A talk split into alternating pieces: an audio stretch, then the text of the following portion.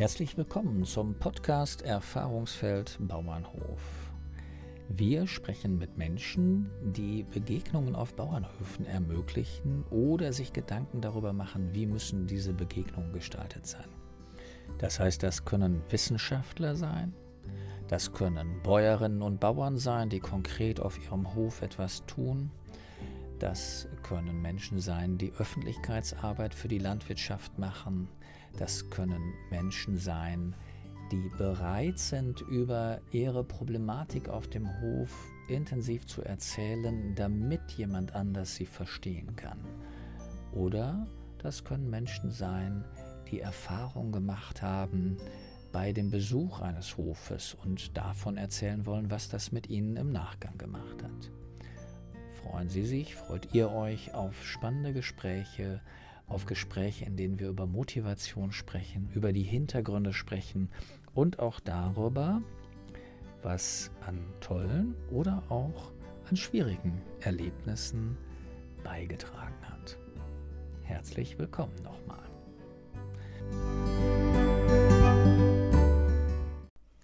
Folge 31 mit Gabriele Diersen und Esther Barth. Gabriele Diersen ist seit 2005 an der Universität Fechter als wissenschaftliche Mitarbeiterin tätig und sie erforscht dort das regionale außerschulische Lernen.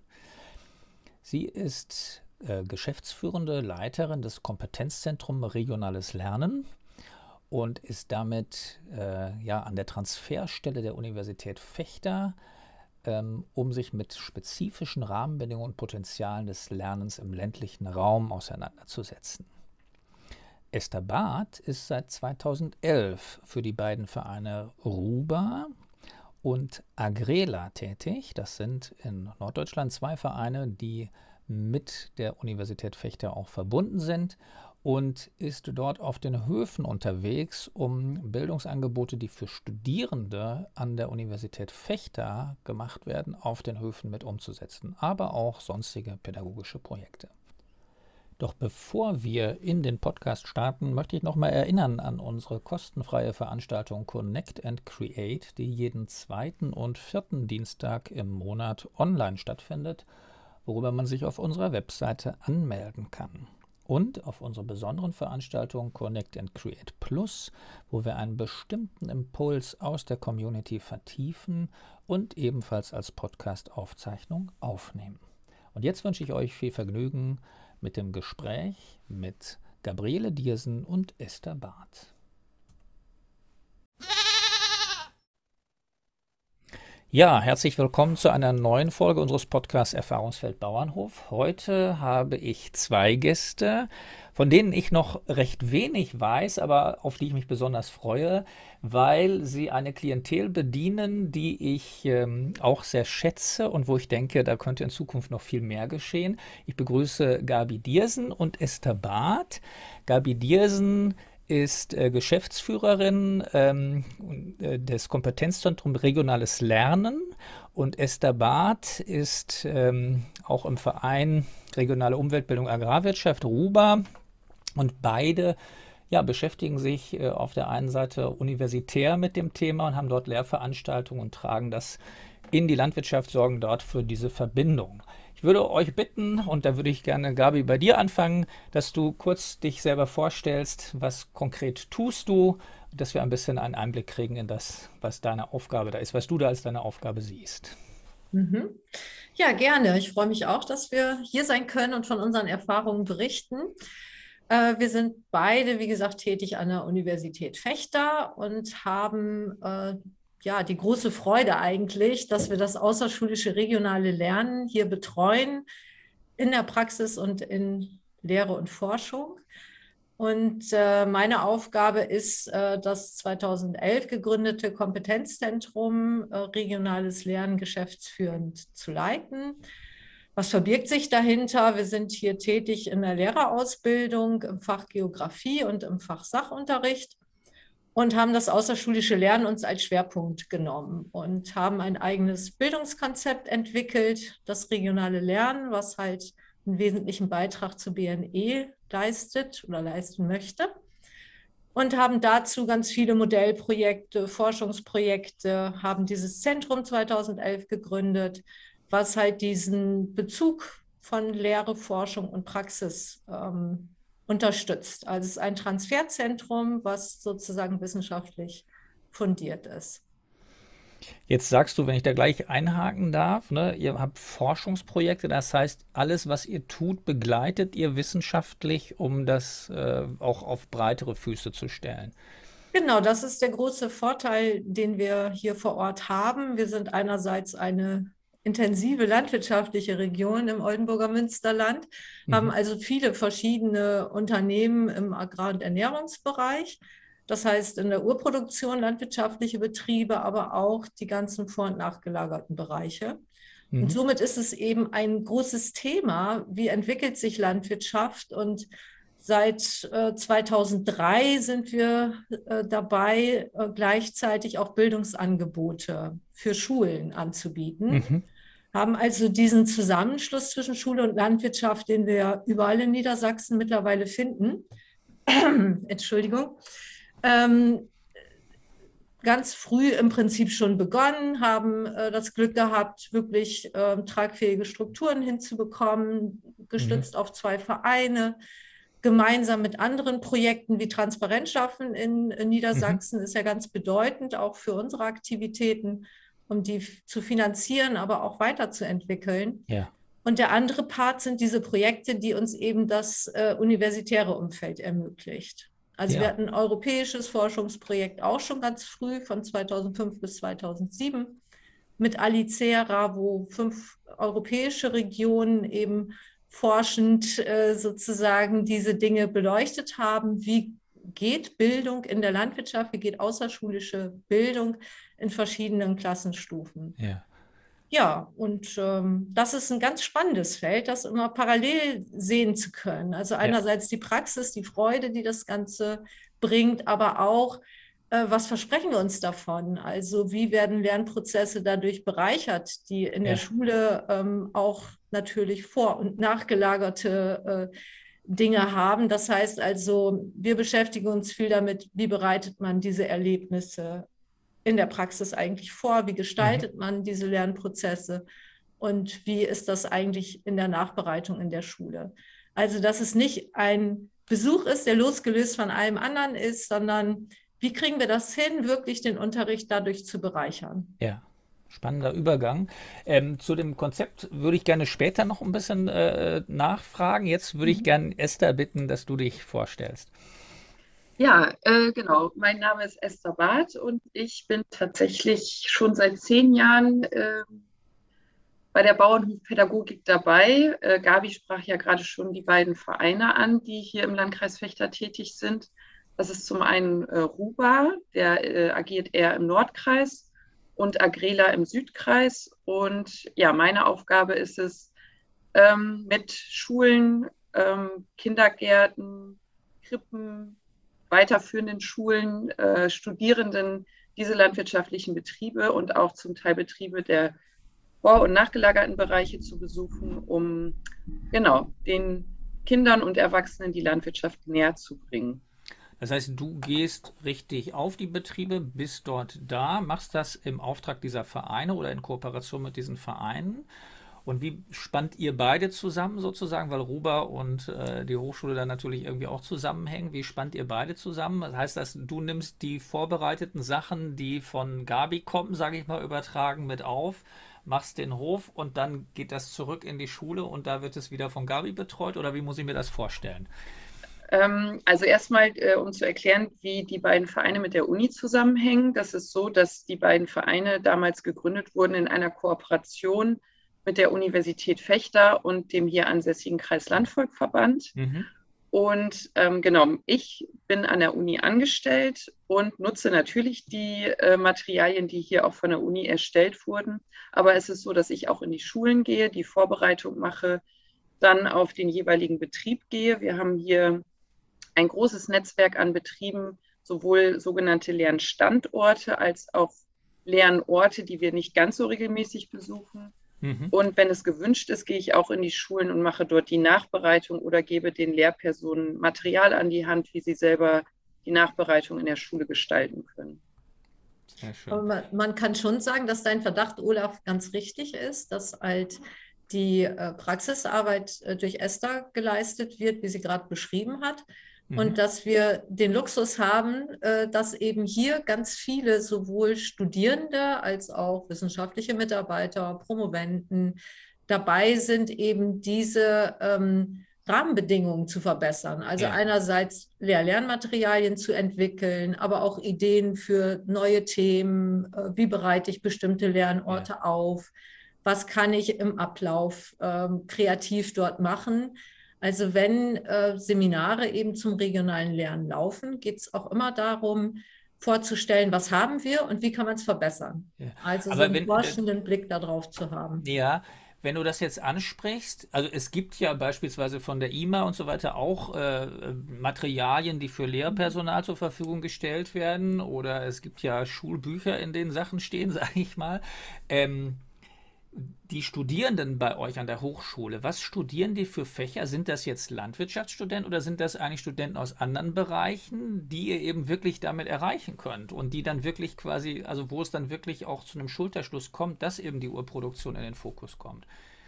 Ja, also, also es sind Geografiestudierende und äh, Sachunterrichtsstudierende die wir halt schwerpunktmäßig erreichen, muss man sagen. Studieren die dann Lehramt oder was? Ja, was? ja, auf Lehramt. Okay, auf Lehramt. Ja, ja, okay. genau. Also mhm. Landwirtschaft ist ja ein Thema im Sachunterricht natürlich und auch im Geografieunterricht. Aber die Schulen, die kommen, haben meistens das fächerübergreifend dann ja. als Projektwoche oder Projekttag oder wie auch immer verschiedenste Unterrichtszeitfenster zusammengeschoben. Ja weil es ja nicht möglich ist, in einer Stunde oder Doppelstunde irgendwie so etwas anzugehen. Ne? Ja, ja. Mhm. Und äh, das heißt also, äh, und das ist dann Lehramt Grundschule oder Lehramt äh, auch Sekundarstufe 1 und 2? Wie sieht es aus? Beides. Ähm, der Sachunterricht ist in der Grundschule und Geografie ist ab Klasse 5 und wir ja. bilden hier nur Haupt-, Real- und Oberschullehrer aus, das heißt ja. also bis Klasse 10 einschließlich. Es kommen aber auch Gruppen von anderen Universitäten, okay. die dann wiederum auch gymnasiales Lehramt anbieten, beispielsweise aus Bremen oder Hannover. Also es ja. wird sehr geschätzt, solche Praxisorte zu haben, äh, wo man eben das äh, nicht nur sehen, sondern auch diskutieren kann, die Ansätze kennenlernt, wie wird sowas gestaltet. Ja. Und jetzt, äh, Esther, du hast gerade gesagt, du gehst dann auf die Höfe mit, äh, ne, mit äh, Schülern und so weiter. Äh, und du machst aber dann auch Exkursionen quasi mit Studierenden. Da bist du auch mit auf dem Hof sozusagen. Weil das wäre äh, für mich schön, wenn wir da mal genauer hingucken, was deiner Meinung nach so die größten Herausforderungen sind mit den Studierenden. Also wenn ich mir vorstelle, ich bin Lehramtsstudent im Geografiestudium bei euch und ich äh, soll das lernen sozusagen, dann äh, komme ich natürlich mit einer ganzen Menge Wissen schon, was ich unter Umständen aus der Hochschule habe. Aber was erlebst du jetzt, sind eigentlich die Herausforderungen, wenn da jetzt jemand kommt auf den Betrieb mit dem Anspruch, ich muss damit nachher oder ich will damit nachher irgendwie selber vielleicht Lehrveranstaltungen kreieren. Was sind die Herausforderungen, die dir auf dem Hof da begegnen? Ähm, ja, also zum ersten, der Lehrauftrag ist so äh, strukturiert, dass ich auch die Studierenden erst, bevor wir auf den Hof gehen, vorbereite.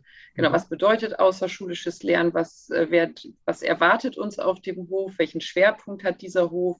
Und schon in der Vorbereitung bekommen die Studierenden ein Thema, mit dem sie sich auf dem Hof intensiv beschäftigen sollen, um daraus hinterher auch neue Lehrmaterialien oder Ideen zu kreieren, was man mit Schülern auf dem Hof äh, letztendlich machen kann. Mhm. Ähm, auf dem Hof bin ich tatsächlich immer recht erstaunt, aber ich glaube, das ist nicht nur bei Studierenden so, sondern generell in der Bevölkerung, dass die ganz andere Vorstellungen haben ganz oft und auch ähm, gar nicht mal so ein großes Hintergrundwissen haben. Also mhm. die Arbeit mit Studierenden und auch Schülern aus älteren Klassenstufen ähnelt sich da eigentlich schon. Also die, dieser Hofrundgang ist sehr wichtig, die Studierenden haben genauso Aha-Erlebnisse wie äh, Schüler aus der fünften bis neunten Klasse, sage ich mal. Mhm. Genau, und ähm, wenn wir dann diesen Hofrundgang mit diesem Grundwissen erstmal abgeschlossen haben, dann geht es dahin, dass die Studierenden sich dann auch alleine auf dem Hof nochmal umschauen und je nachdem, welche Aufgabenstellung sie dann haben, da ähm, sich praktische ähm, Aufgaben überlegen, die sie dann im Nachgang nochmal allen Studierenden vorstellen und dann gucken wir, ob das auf dem Hof umsetzbar ist oder mhm. ob es zu utopisch ist, sowas auf dem Hof umzusetzen oder vielleicht auch sogar zu trocken ist. Mir ist es immer ganz wichtig oder uns, dass äh, die Aufgaben, die Schülerinnen und Schüler auf dem Hof bekommen, praxisorientiert sind und mhm. handlungsorientiert mhm. vor allem. Also man muss Schülern keinen Lückentext auf dem Hof geben, den sie dann ausfüllen sollen, weil das könnten sie auch in der Schule machen. Ja. Erlebt ihr da, dass das, was sie sozusagen, ich sag mal, als Lehrmethodik lernen in der Hochschule, als lernen, die Lehrmethodik lernen sie ja nicht nur bei euch, sondern die lernen sie auch, es gibt ja unterschiedliche Herangehensweise daran, dass das sozusagen ähm, erweitert werden muss durch diesen außerschulischen Lernort? Also geht es wirklich um dieses Thema, was ist das, was die Erweiterung in der Lehrmethodik ausmacht, wenn man wirklich sich auf den Hof begibt? Weil, ne, wenn ich jetzt, ich hab, äh, hatte jetzt, dank Corona hatte ich das Vergnügen, drei Monate in einer Grundschule äh, mitwirken, mitarbeiten zu können und dort Grundschule von innen nochmal zu sehen und auch zu sehen, okay, wie weit sind da Arbeitsblätter und so weiter vorhanden und was wird da erwartet und wie schafft man das, dass das vergleichbar ist, was die Schüler tun und so weiter und so fort. Und ähm, äh, da ist eben meine Frage im Grunde genommen, gibt es etwas, was ihr festmachen könnt, wo ihr sagen könnt, das ist wirklich anders an dieser Methodik, an allem anderen, was ihr sonst an Lehrmethodik aus der Schule sozusagen erlebt oder aus dem Lehramtsstudium erlebt? Gibt es da was? Also ich würde sagen, ähm, das außerschulische Lernen gehört natürlich so zur Grundausstattung. Also ja. wenn so die einführenden Veranstaltungen zur Didaktik ist das natürlich eine Lernform, die ja ziemlich populär auch ist. Also mhm. wir erleben das nicht nur auf dem Bauernhof, sondern auch andere außerschulische Lernorte werden ja zunehmend besucht. Ja. Das hat den Hintergrund, dass ähm, eben Kinder- und Jugendwelten heutzutage ähm, viele Zugänge nicht mehr haben. Also da sprechen wir beim Bauernhof darüber. Es trifft aber für andere Dinge natürlich genauso zu. Und äh, deswegen würde ich sagen, es ist grundsätzlich eben ein Teil ähm, der Ausbildung. Wir haben aber durch diesen Praxiszweig hier vor Ort natürlich die Möglichkeit, das viel intensiver zu vermitteln weil der Leonhard Bauernhof ist eben kein Museum oder kein sonstiger außerschulischer Bildungsanbieter, der durchinstitutionalisiert und strukturiert ist. Mhm. Wir haben zwar ein paar Strukturen, sodass ich auch, ähm, sage ich mal, rein Dienstleistungen abrufen kann, ja. Esther bestellen, sage ich jetzt mal, und andere Mitstreiterinnen.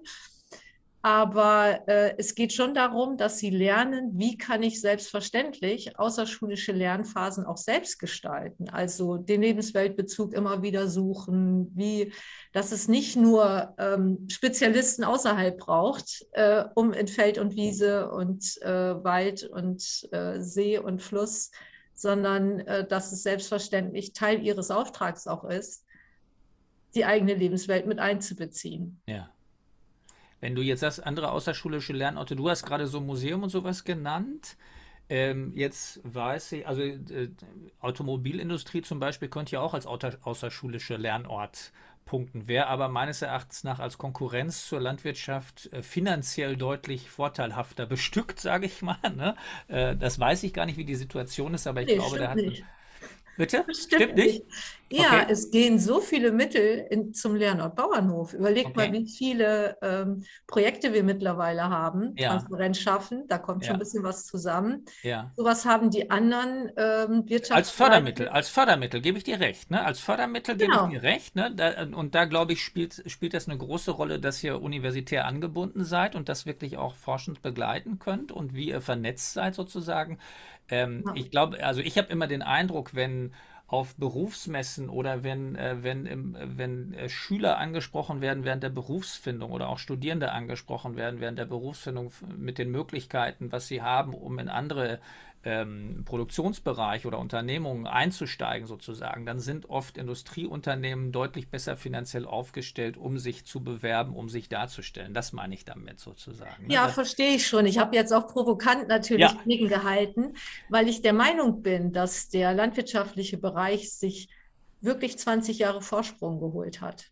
Toll, also, ja, das ist natürlich ähm, gut. Ja. Es ist überall jetzt so, um halt Nachwuchs zu generieren, um Berufsorientierung passend zu machen, werden auch Erkundungen, Besuche etc. gemacht. Ja. Da liegt die Erfahrung aber nicht dementsprechend vor.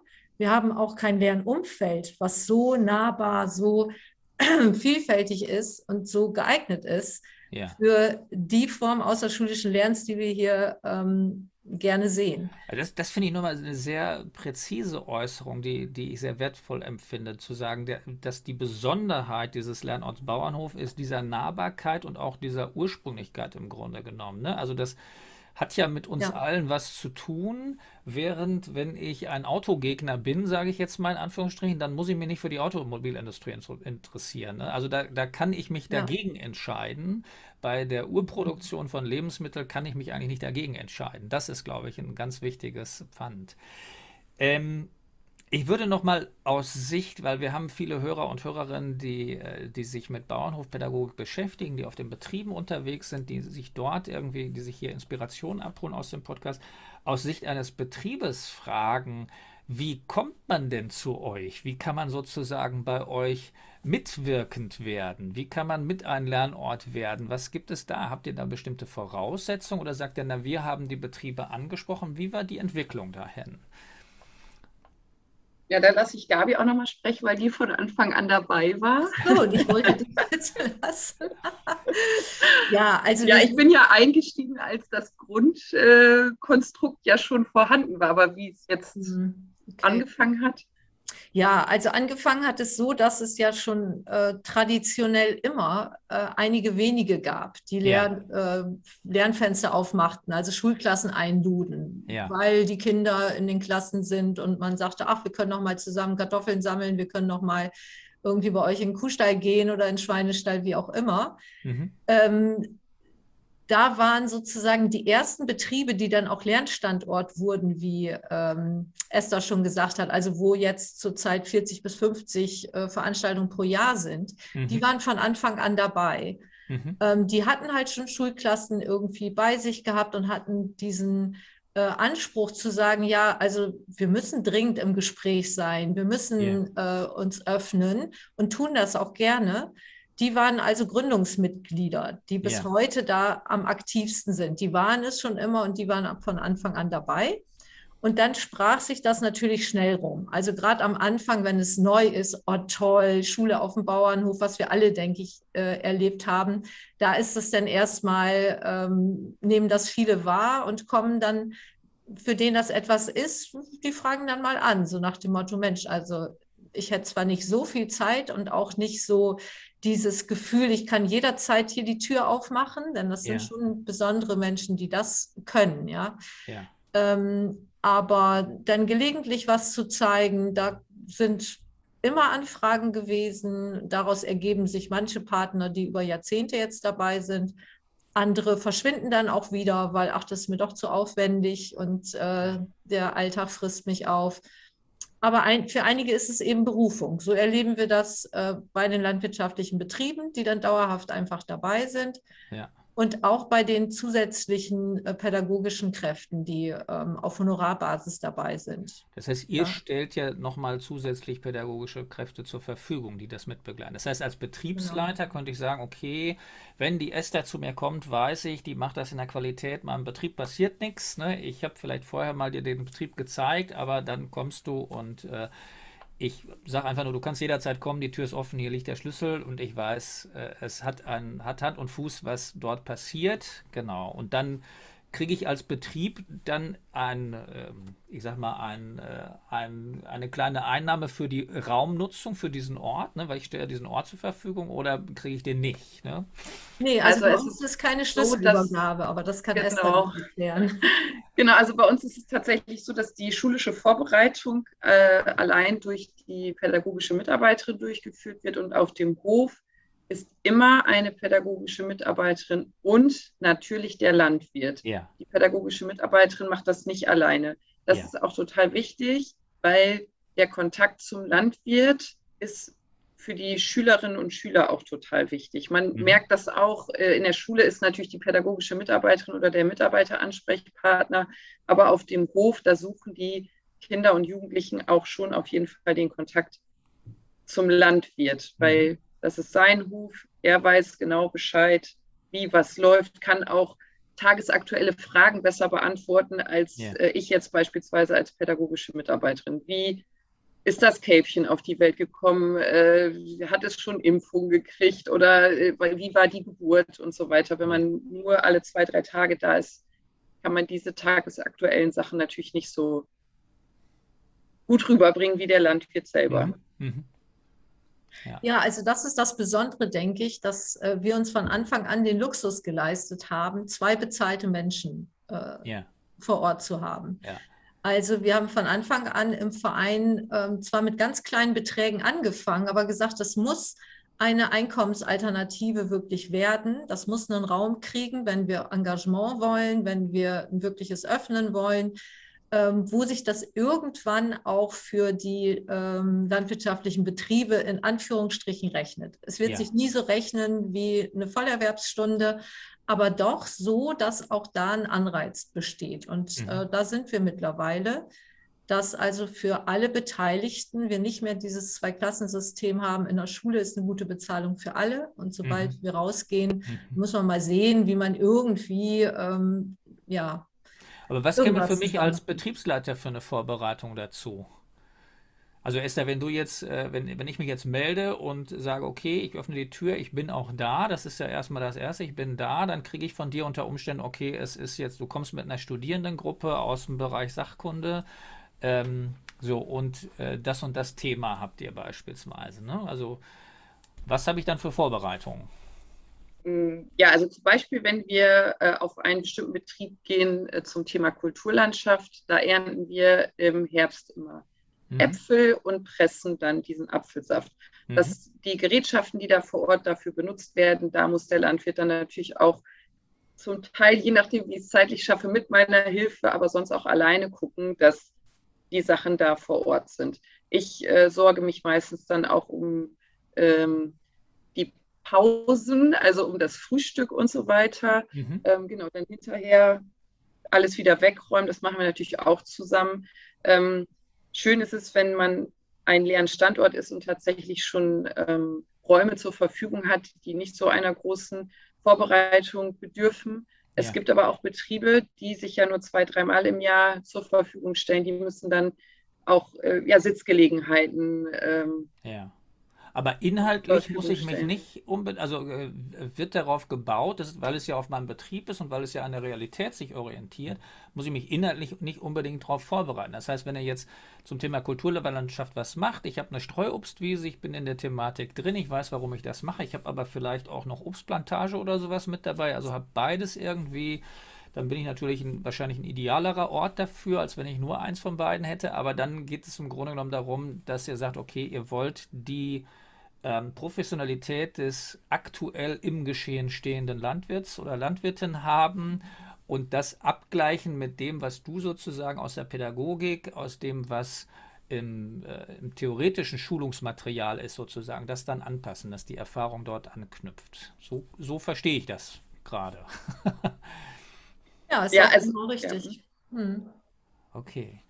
Und äh, äh, Gabi, du hattest äh, ganz am Anfang gesagt, ihr habt so ein eigenes äh, Konzept, Bildungskonzept sozusagen dafür. Ähm, mhm. Wir haben jetzt schon über Teile davon gesprochen. Äh, was würdest du sagen, macht das aus? Du hast vorhin BNE, Bildung für nachhaltige Entwicklung, kurz anklingen lassen. Kopf, Lernen mit Kopf, Herz und Hand sozusagen. Ihr habt gesagt, es geht ums Umsetzen, ums Tun. Aber gibt es etwas, wo ihr sagt, nee, das ist für uns das Besondere, wo, wo, wo wir unbedingt Wert drauf legen, dass das dazugehört? Ja. Ja, also äh, BNE zu betreiben ist ja ein allgemeiner Anspruch und ein Leitbild für alles. Also, und wir versuchen halt durch regionales Lernen zu sagen, wir machen das am regionalen Beispiel. Mhm. Dadurch wird es konkret mhm. und ich kann ähm, zur Partizipation sozusagen auffordern. Also unser Anspruch ist, dass wir mit unseren Angeboten dazu beitragen, dass sie auf der einen Seite eine regionale Identität bekommen. Mhm. Die bekommen sie, indem sie überhaupt Menschen kennenlernen und Vorgänge und Probleme, Herausforderungen, ähm, positive, negative Dinge, die sich dort tun. Und damit beginnen überhaupt sich damit zu beschäftigen und auch sich einzubringen. Ja. Und ähm, das schaffe ich natürlich, wenn ich Menschen kennenlerne. Das ist ein ganz wesentlicher Punkt, äh, die vielleicht ja auch zu mögen oder ähm, auch nicht. Und mhm. mit anderen darüber zu sprechen und zu gucken, möchte man das unterstützen oder sieht man das eben eher kritisch. Äh, der andere Punkt ist eben der, äh, diese Gestaltungskompetenz, das ist ja immer dann so fachchinesisch gleich, äh, mhm. die ja bei BNE dann ähm, modellmäßig darunter liegt, dass wir ganz viele Kompetenzen brauchen, um eben gestaltend eingreifen zu können. Also mhm. einerseits, es geht ja damit los, dass ich Nachhaltigkeit irgendwie überhaupt mal erkennen lernen muss. Was ist nachhaltig, was nicht? Und dann die Frage, wir stehen vor ganz vielen Systemen, die nicht nachhaltig sind. Äh, welche Veränderung bräuchte es denn? Mhm. Und das kann ich natürlich nicht in einer Lerneinheit jetzt unterbringen, alles, aber mhm. wir bemühen uns, die verschiedenen Ebenen dafür anzusprechen. Also das eine, die Region überhaupt kennenlernen, wirklich was Konkretes kennenlernen, in diesem Fall eben Produktion von Lebensmitteln, kennenlernen, was für Auswirkungen hat das eigentlich und wo ist da Bedarf, was zu verändern und wie kann ich mich verhalten. Ja. Und das ist der Anspruch, den wir haben, dass wir eben Handlungsoptionen zeigen. Ja. Also wo ist mein, mein Bereich? Jetzt würde ich, ich weiß nicht, ist da vielleicht kannst du was dazu sagen? Ich, ich würde einen Unterschied sehen zwischen Handlungsoptionen zeigen und in dem Moment dieser Begegnung, der ja sehr intensiv ist, wirklich zu hinterfragen, was übergeht jetzt eigentlich an Verantwortung auf die Teilnehmenden, nicht nur die Option gesehen zu haben, sondern sie zu tun, also sozusagen zur Handlung aufzufordern oder zur verbindlichen Handlung aufzufordern. Esther, siehst du da Möglichkeiten? Passiert das dabei oder ist das eher eine Sache, die sich einzelne Teilnehmer abrufen oder, oder habt ihr da etwas, wo ihr sagt, damit, damit prüfen wir das und gucken, wie weit uns das gelingt? Ist das für euch ein Erfolgskriterium? Also kontrollieren können wir das natürlich nicht. Also wir ähm, sehen die Reaktion, sage ich mal, wenn Sie mhm. die Tierhaltung sehen, beispielsweise ähm, ein Legehennenbetrieb, mhm. ähm, wo wir in der Vorbereitung auch zeigen, wie viele wie viel Platz hat ein Huhn, ich sage jetzt mal in der Kleingruppenhaltung, in der Bodenhaltung, in der Freilandhaltung und so weiter. Die Reaktionen da sind schon ähm, ja, deutlich. So. Mhm. Und den dann, äh, den Schülern dann an die Hand zu geben, zu erkennen, woher kommt mein Ei eigentlich. Da kommen wir wieder dann zur Wissensvermittlung und mhm. natürlich dann auch, wenn sie es sehen, wenn wir gehen meistens in einen Betrieb mit Freilandhaltung und wenn die Schüler dann beim Abschluss sagen, und von diesem Betrieb könnte ich mir vorstellen, die Eier zu kaufen. Und ich werde meinen Eltern sagen, sie müssen darauf achten, dass auf dem Eierstempel das und das draufsteht und so weiter. Mhm. Also das erleben wir oder erlebe ich schon häufig, dass äh, dieses Vorhaben dann äh, da ist. Mhm. Aber wie es dann letztendlich umgesetzt wird, darüber haben wir natürlich keine Kontrolle. Oder mhm. Aber dafür, wenn ich mich da einschalten ja, darf, gibt es halt eben wiederum die Möglichkeiten, die wir ähm, hier von der Universität haben. Also Stichwort Evalu Evaluation. Da hat es eben schon ganz große Studien äh, dazu gegeben, wo man dann mal festgehalten hat, also was passiert da wirklich? Es kann ja immer nur ein kleiner Baustein sein. Also wie mhm. gesagt, der gesamte Prozess ist darauf ausgelegt, BNE sozusagen zu stützen. Aber es gelingt tatsächlich, dass es eben nachweisbar diesen Schritt in die sich mehr verantwortlich zu fühlen in der Region, diese Identifikation zu steigern, mehr darüber zu wissen, mehr machen wollen mhm. und bezogen auf die Gestaltungskompetenz nun Dinge zu wissen, ausprobiert zu haben, was man machen könnte.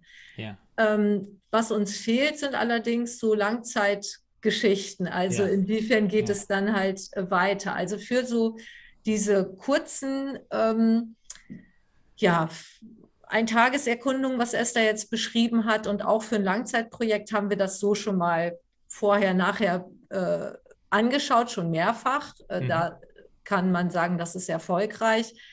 Ähm, aber worauf du jetzt ja nochmal hinaus willst, so nach dem Motto, gelingt es in Gänze, äh, da würde ich dann wieder sagen, da kann man sich nicht überschätzen und sagen, wir machen hier jetzt BNE erfolgreich, weil sie bei uns waren, sind jetzt alle. Äh, ja, das, das, also das, das glaube ich, das ist ja die große Herausforderung. Ne? Wir haben so viel Wissen, was wir alles richtig machen können, in Anführungsstrichen, ne? in, äh, in mhm. Bezug auf Klima, auf Umweltschutz und so weiter und so fort.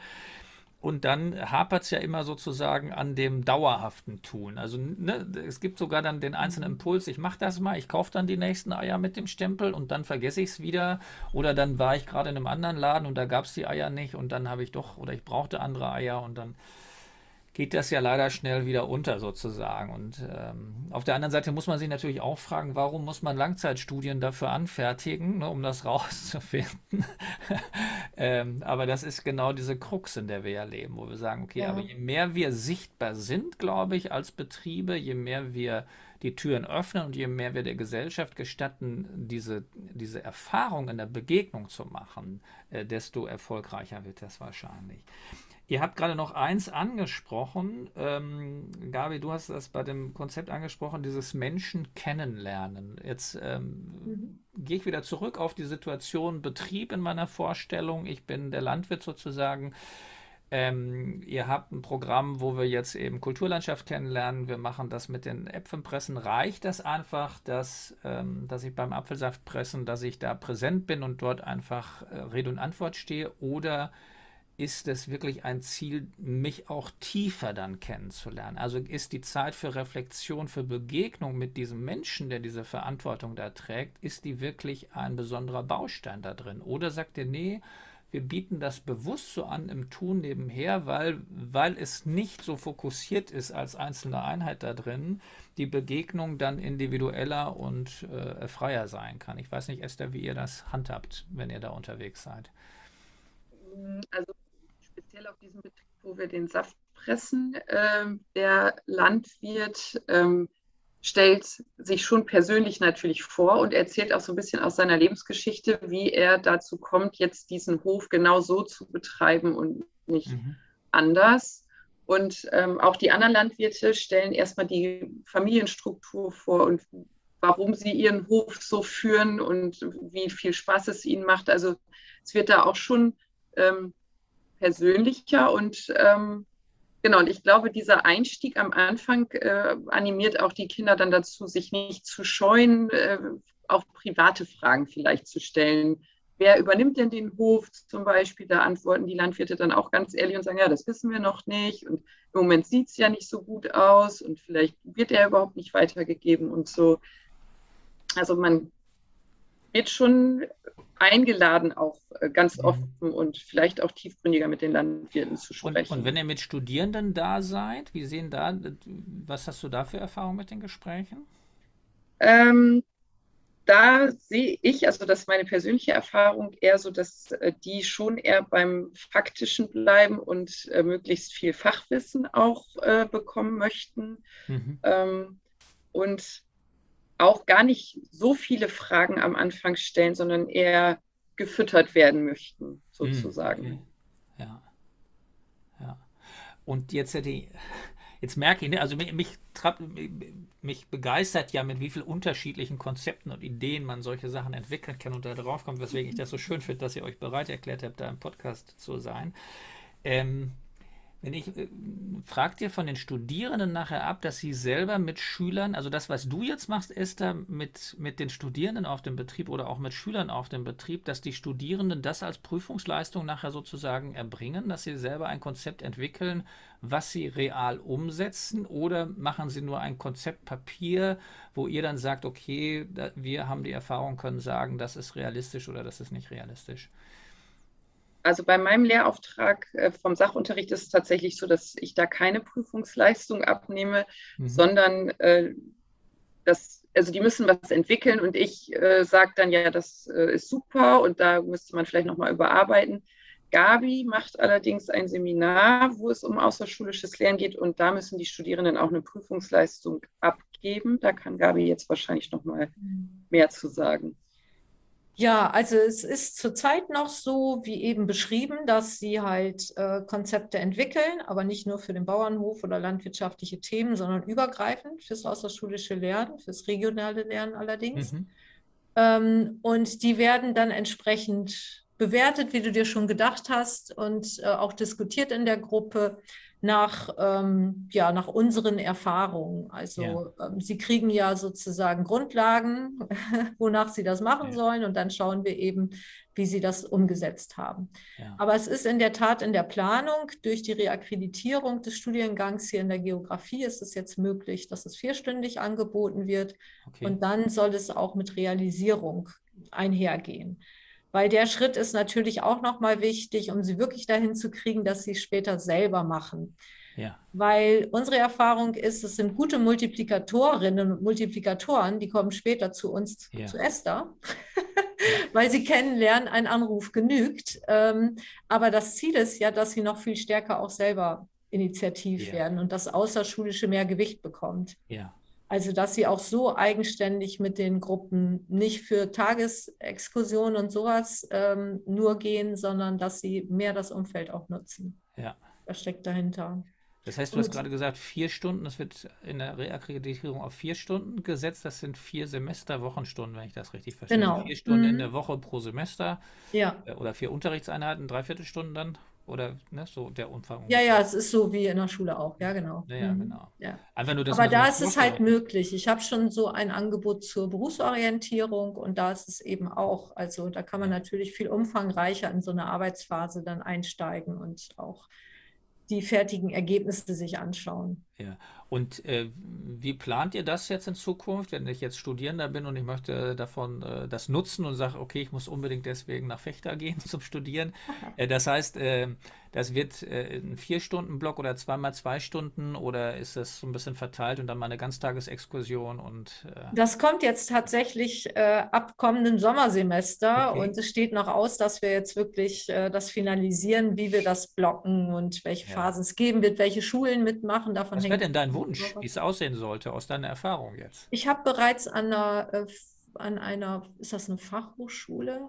für Erzieherinnen und Erzieher habe ich ja. bereits äh, so etwas gemacht über ein ganzes Jahr, zweistündig. Und die haben für die Ganztagsangebote an Grundschulen jeweils einen Kurs entwickelt in, ähm, ja. In Gruppen. Und das war ideal. Sie haben ein Semester quasi theoretischen Input und Vorbereitungen gehabt für ihr eigenes Angebot und dann in einem Semester durchgeführt.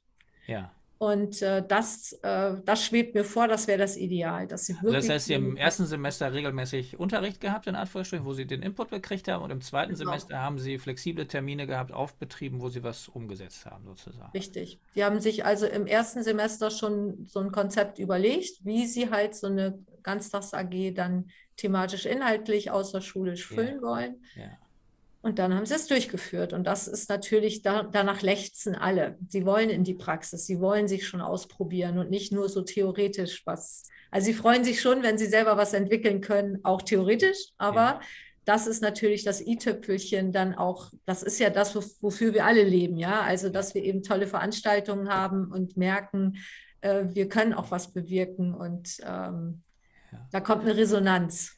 Bevor ich euch zu einem Schlusswort auffordere, noch mal ganz kurz. Ich nehme mit so ähm, heute, dass ihr als Initiative natürlich, also dass ihr entstanden seid von Höfen, die quasi gesagt haben, wir haben schon die Türe offen. Ne? Das finde ich ist immer ganz wichtig, so einen Impuls mitzukriegen, dass es gelungen ist, aber das mit Universitärem zu verbinden und dass eigentlich Lehramtsstudenten zu euch kommen und dort sozusagen eine besondere Verbindung entsteht zwischen schulischer Ort, also schulischem Lernen und dem Lernort Bauernhof sozusagen, ja, so einem mhm. außerschulischen Lernort. Das finde ich äh, toll, weil ich so feststelle, die Bauernhofpädagogen und Pädagoginnen, die, die sich so, die das machen, das sind immer Bäuerinnen, weil man dazu natürlich auf der einen Seite einen Hof braucht, wo ich mir aber wünschen würde, dass viel mehr in dieser Ausbildung schon Bauern und Bäuerinnen zusammenarbeiten würden. Ne? Also weil ich glaube, so wie du das gerade beschrieben hast, dass die Leute dann zu Esther gehen, ne, wenn sie, wenn sie ja. schon mal da waren, dann wissen sie, muss ich ansprechen, dann weiß ich, komme ich auf den Betrieb. Ne? Die haben quasi das Problem, dass sie nicht auf den Betrieb kommen. Ähm, und die Betriebe haben oft die Schwierigkeit, dass sie die Lehrer gar nicht erreichen mit dem, was sie alles Tolles genau. anbieten. Und diese Brücke ist eigentlich viel zu ja. schwach, die müsste gestärkt werden. Genau. Deswegen muss man auch noch dazu sagen, dass gleich am Anfang auch Schulen schon dabei waren. Ja. Also wir hatten auch ähm, ja, Schulleitungsvertretungen, die sagten, Mensch, das ist so ein tolles Feld, das muss zusammengehen. Und ja. das war natürlich genauso wichtig. Also ich denke, wir sind eine Initiative, die wirklich beide Felder gleichberechtigt äh, da auf Augenhöhe zusammenbringt. Und das finde ich total wichtig, weil wir haben häufig auch dieses Ah, Schulausbildung, das ist ohnehin alles, wir sind so ein Gegenentwurf zur Schulausbildung. Sind ja. wir natürlich ja auch von der Methodik her und von dem, was dort passieren kann. Aber es muss trotzdem, ist meine Überzeugung, zusammengehen. Und äh, das ist hier vor Ort also überhaupt kein Problem. Beide ja. Bereiche werden, schätzen sich. Und Toll. das finde ich äh, sehr gut. Ja. Ganz kurz eine Frage, die mir noch so rumgeistert. Die Betriebe sind gemischt. Konventionelle ähm, äh, ök ähm, ökologische Betriebe, Obstbau, Ackerbau, Gemüsebau. Das ist quasi komplette Bandbreite der Urproduktion im Grunde genommen. Genau. Ja. Äh, allerdings hauptsächlich äh, konventionell tatsächlich. Weil ja, die Verteilung ist ja auch so. Insofern darf die ja auch abgebildet sein. ja, es liegt einfach an der prozentualen Verteilung. Wir haben also ganz ja. wenig Akteure, die ökologische Produktionsweisen haben und dementsprechend äh, verteilt sich das dann auch. Also, ja. aber ich möchte das auch nicht als, froh, als Keil äh, verstehen, ne, den ich dazwischen treibe in die Diskussion. Ich finde, diese Diskussion ist im Grunde genommen, wenn Gesellschaft ähm, also ich habe mal so den Gedanken, das Konventionelle, ne, was die Konvention ist, ist das, was sozusagen die Mehrheit denkt, sage ich mal, ne, so kulturell.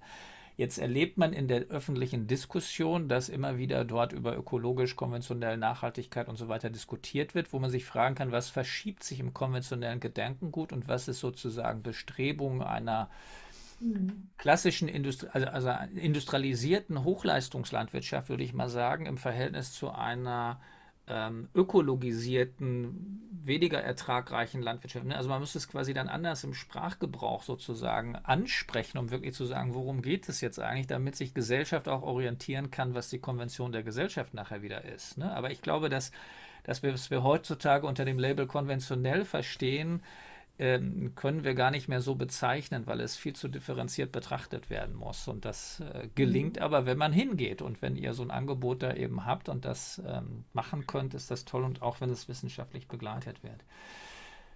Gabi, von dir ein Schlusswort, ein Appell. Was würdest du dir wünschen ähm, von Hörerinnen, Hörern, von wem auch immer, äh, um diese Arbeit gut vorantreiben zu können? Ja, ich habe es ja schon mehrfach gesagt, jeder hat, glaube ich, so seinen Bereich, in dem er aktiv wird, um Bildung für nachhaltige Entwicklung irgendwie voranzutreiben. Und auch der Leonhard Bauernhof ist eben ein tolles Beispiel, wo viele aktiv werden in ihrem Rahmen. Und ähm, ich glaube, wir sind als Gesellschaft auch ganz schön wachgerüttelt im Moment. Da ist ganz viel irgendwie im Umschwung, da ist äh, ganz viel Bewegung drin. Und ich glaube, wichtig ist dabei, ähm, die Zuversicht nicht zu verlieren und ähm, sich einfach was zuzutrauen und ähm, weiter zusammenzukommen und ähm, mit dem Willen, da gemeinsam weiterzukommen. Ja. Herzlichen Dank. Esther, dein Wunsch? Mein Wunsch. Ja, ich äh, würde mir wünschen, dass, äh, dass äh, der Erfahrungs das Erfahrungsfeld Bauernhof tatsächlich sich noch sehr äh, stark ausweitet und dass ähm, viele, viele, viele Kinder, am besten alle zumindest einmal, im besten Falle noch häufiger einen landwirtschaftlichen Betrieb besuchen, verschiedene Schwerpunkte kennenlernen und so weiter. Und ja, dann als etwas mündigere Verbraucher äh, auf den Markt entlassen werden, sage ich mal. Ja, danke. Herzlichen Dank für eure Bereitschaft mitzumachen und äh, viel Erfolg bei eurer weiteren Arbeit. Äh, macht's gut. Ja, vielen Dank. Danke.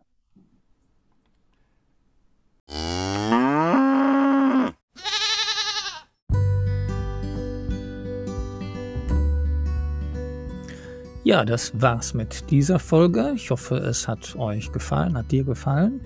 Wenn du mehr wissen willst über das Erfahrungsfeld Bauernhof, dann vergiss nicht auf die Website www.erfahrungsfeld-bauernhof.org zu gehen. Dort findest du auch bei den Angeboten, ähm, bei den Veranstaltungen Online-Kurse und Live-Veranstaltungen, bei denen du uns persönlich kennenlernen kannst. Du kannst uns auch gerne sonst buchen für Veranstaltungen. Melde dich einfach unter podcast.erfahrungsfeld-bauernhof.org und schreib uns dein Anliegen. Dann melden wir uns auch zurück.